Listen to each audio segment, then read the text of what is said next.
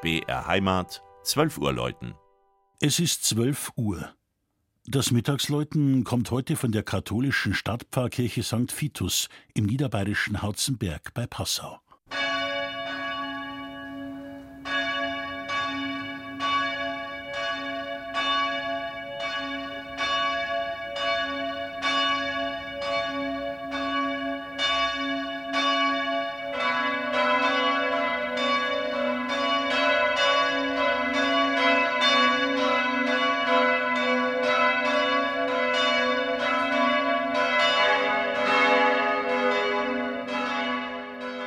Granit und Graphit.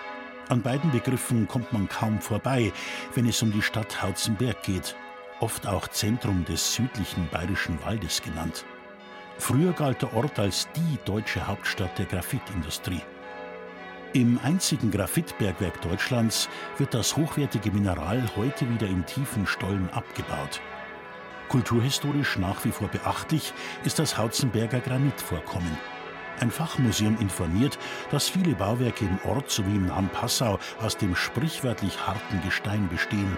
Auch deutschlandweit und sogar im Ausland wurde oft Hauzenberger Granit verbaut. Die Pfarrkirche St. Vitus, wie sie heute steht, hat davon profitiert. Außen ist vollständig heimischer Granit verbaut. Das Gotteshaus wurde am 15. Oktober 1972 vom Diözesanbischof Antonius Hofmann neu geweiht. Der alte Sakralbau von 1851 wurde nach langer Diskussion in der Substanz abgerissen. Das dreischiffige Langhaus mit vielen Pfeilern war einfach zu ungeeignet, die vielen entfernt sitzenden Kirchenbesucher aktiv an der Messfeier teilnehmen zu lassen. Gesagt, getan. Das spätgotische Presbyterium, die jetzige Werktagskirche sowie der Turm blieben stehen. Das Kirchenschiff wurde komplett abgebrochen. Zwischen beiden Baukörpern entstand auf 30 mal 30 Metern eine neue Kirche mit etwa 800 Sitzplätzen um den Altar herum. Im spätgotischen Chor aus der ersten Hälfte des 15. Jahrhunderts ist der Freudenseer Flügelaltar von 1490 zu bestaunen. Er stammt aus der Werkstatt von Rüland Frühauf dem Älteren.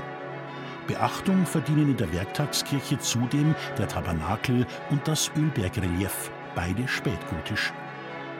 Am 1. Dezember 1972 erklang erstmals das harmonisch aufeinander abgestimmte Glockensextett, gegossen von Perner in Passau.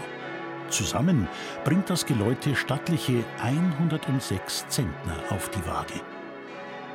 Das Mittagsläuten aus Hauzenberg von und mit Christian Jungwirth.